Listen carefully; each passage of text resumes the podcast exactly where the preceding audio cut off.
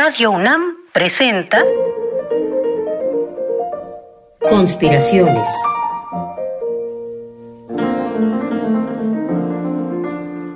Bitácora de un admirador de Balzac. Por Otto Cázares.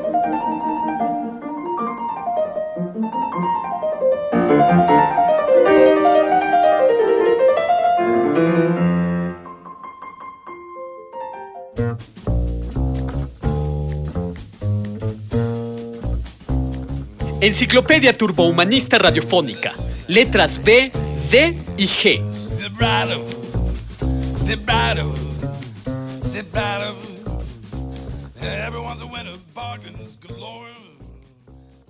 Letra B.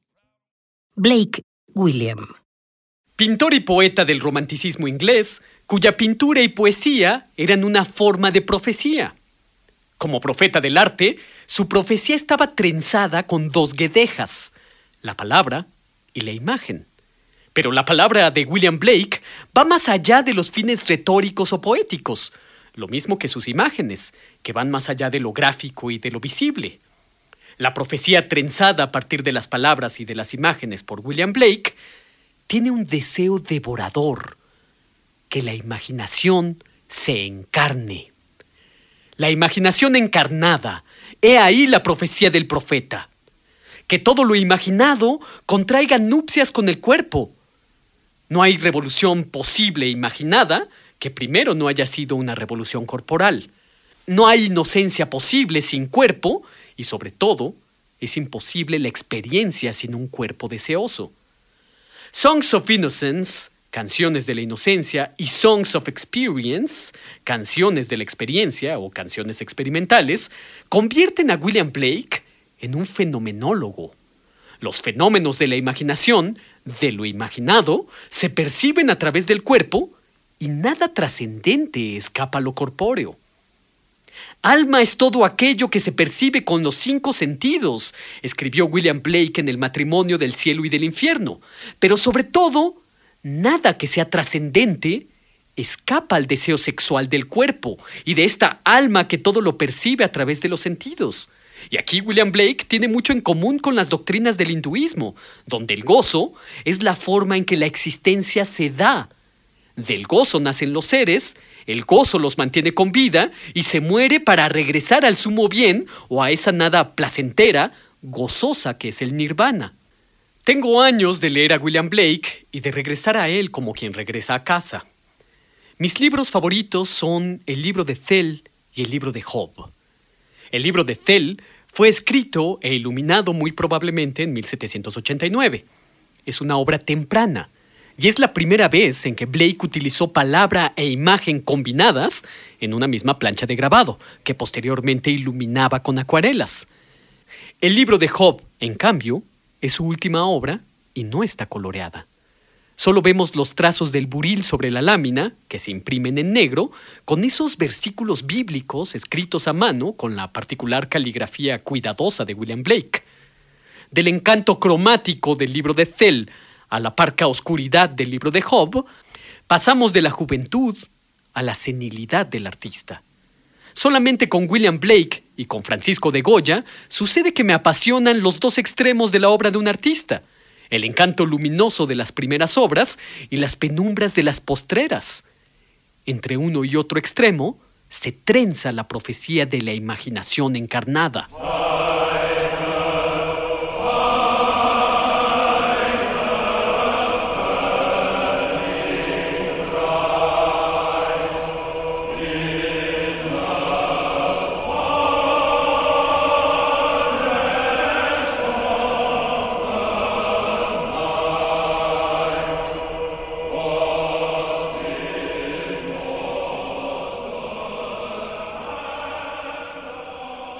Letra D.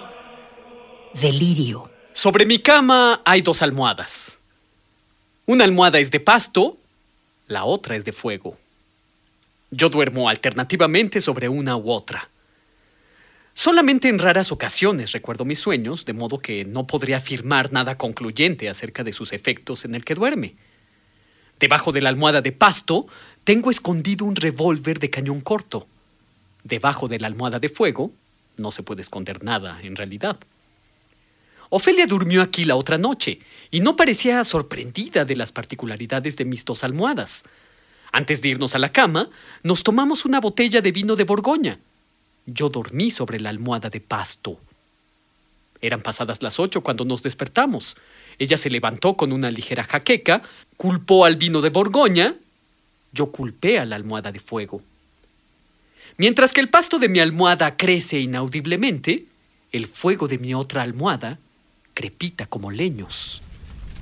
La otra vez caí en la cuenta de que a veces mi almohada de fuego puede ser el espejo de mi temperamento. Así, por ejemplo, hay noches en que veo a mi almohada arder perezosamente como una vela que se elevara al techo y que pareciera estática y sin tiempo. Pero hay otras en que crepita como un diabólico mar con furia. Una vez vi claramente, muy claramente, a un diablillo surfeando en las crestas de una flama. Lo vi claramente. Lo bueno es que, como he dicho, debajo de la almohada de pasto tengo un revólver cargado. He descubierto un raro comportamiento mientras duermo. Durante las noches de calor, introduzco mis manos debajo de la almohada de césped para confortarme con el frescor. Pero ahí está, como he dicho, el revólver, que tomo dormido con una ansia involuntaria, con una ansia incontrolable por jalar el gatillo. El dedo en el gatillo es como el martillo del auscultador que golpea la rodilla, un reflejo. Así que una noche disparé. El balazo despertó a mis vecinos. Pude oírlos en el piso de abajo preguntando estúpidamente, como aturdidos, qué había sucedido. Fui yo que le disparé al diablillo que surfé en la cresta de mi almohada de fuego. ¿Qué no lo entienden? ¡Vuelvan a sus almohadas, filisteos!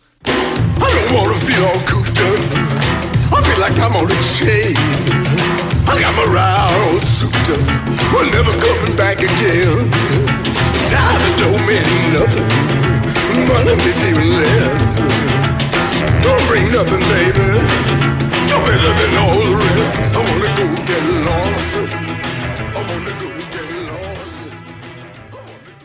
Letra G. Golem. Dícese de un hombre creado por otros hombres a partir de artes mágicas y a partir del secreto lingüístico de la creación, oculto en las letras hebreas. La formación de un hombre mágico y de vitalidad artificial es probablemente una de las ideas más prodigiosas y monstruosas de la imaginación, idea que es como una tenia hospedada en la psicología humana. El parásito mental de dar vida mágica a lo inanimado se encuentra desde la leyenda grecolatina de Pigmalión, el escultor que insufló vida a la hermosa escultura de Galatea, pasando por la figura espantable del golem en el folclore judío, Pinocchio, el niño de madera con atributos fálicos en el rostro, los autómatas y así hasta llegar a la estrambótica serie de dibujos animados Ren y Stimpy. En todos estos casos, se imita el acto creador de Dios en Adán.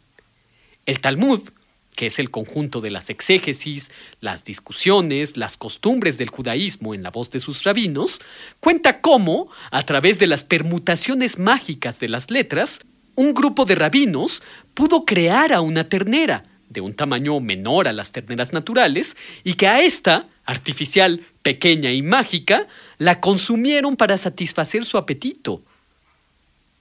Pero también en las escrituras talmúdicas se nos dan noticias de que en Palestina un rabino de nombre Rabá era capaz de crear un ser humano porque conocía el poder creador de las letras. Es casi seguro que Rabá conociera perfectamente bien el libro de la creación o Yesirá, como se lo conoce en hebreo, un libro de difícil datación, aunque se propone el siglo III de nuestra era. El autor es desconocido, aunque hay una cierta tradición que lo atribuye al patriarca Abraham. Pues bien, los rabinos veían en el libro de la creación un auténtico manual para la creación de seres. Para nosotros, que no somos rabinos del Talmud, el libro de la creación tiene la apariencia de un libro que enseña el alefato y la gramática hebreas. En resumen, la idea del golem consiste en dar a un hombre sabio, al rabino, un poder creador que emula la creación del primer hombre, dota al sabio con una magia permitida por Dios y que está oculta en los meandros de las letras hebreas. Instrucciones para la creación de un golem. 1. Modelar un hombrecillo de arcilla.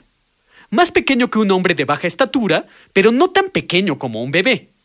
Hay que procurar que el modelo no sea demasiado grotesco e informe. No queremos espantarnos toda vez que lo veamos andar, ¿o sí? 2. Pronunciar el nombre divino. Si lo conoces. 3. Algo muy importante que en realidad debió haber sido el punto 2 y no el 3. Escribir en la frente del modelo de arcilla la palabra hebrea emet, que significa verdad. 4. Ahora sí pronunciar el nombre divino, si lo conoces, y esperar. 5. El homúnculo que a la sazón ya habrá cobrado vida, si se ha pronunciado correctamente el nombre de Dios, comenzará, con el transcurso del tiempo, a engordar y a engordar y a crecer y crecer. El inofensivo chiquitín de arcilla se convierte, con el tiempo, en un amenazante coloso, un gigante de arcilla que deambula por la cocina y por las habitaciones. 6. Cuando esto suceda, y el terror de todos los habitantes por el gigante arcilloso se derrame hasta por las ventanas, hay que esperar a que el coloso de lodo se duerma y muy cuidadosamente para no despertarlo y ocasionar la ira del golem, hay que borrar la primera letra de la palabra Emet, de modo que en la frente solo le quede escrita la palabra Met, que significa está muerto.